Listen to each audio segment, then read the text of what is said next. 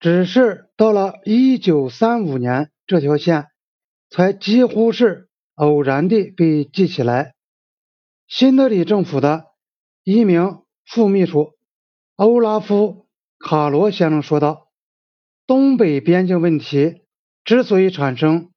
只是由于一个直接问题，这是指英国的植物学家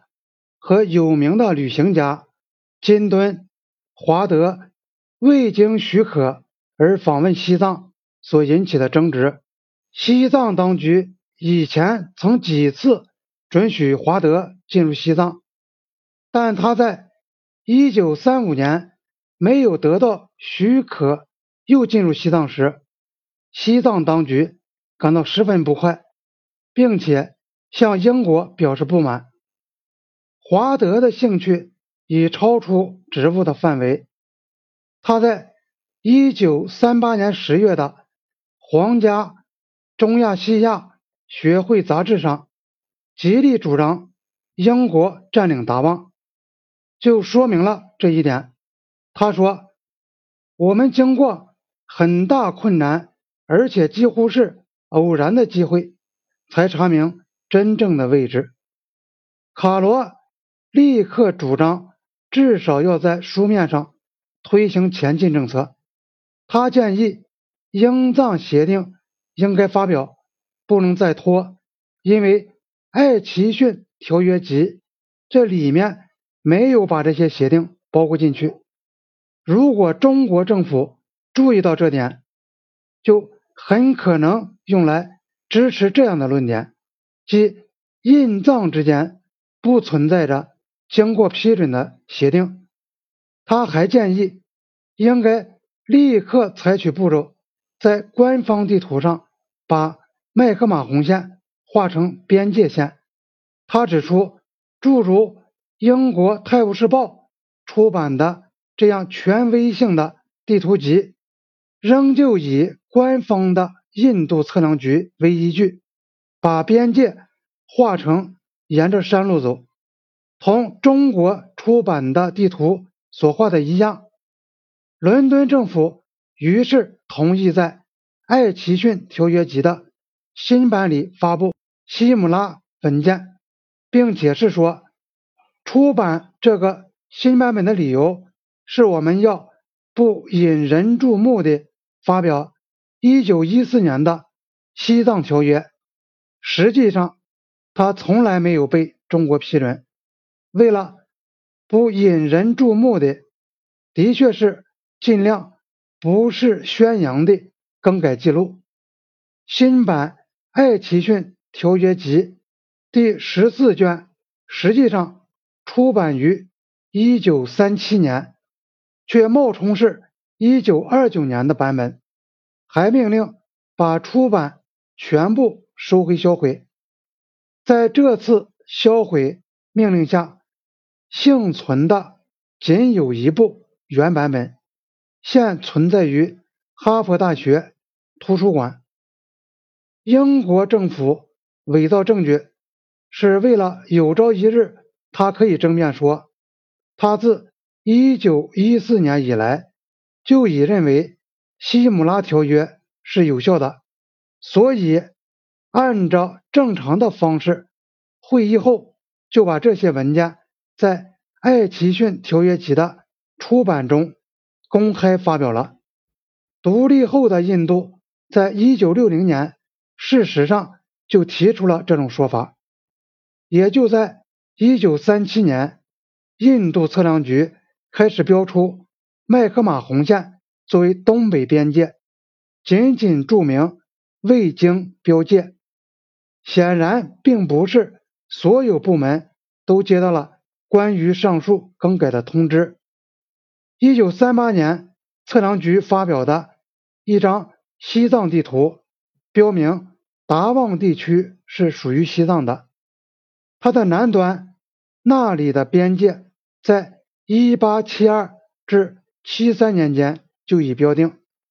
标明是一条正式的国际边界。商业性出版机构的地图也跟着这样画。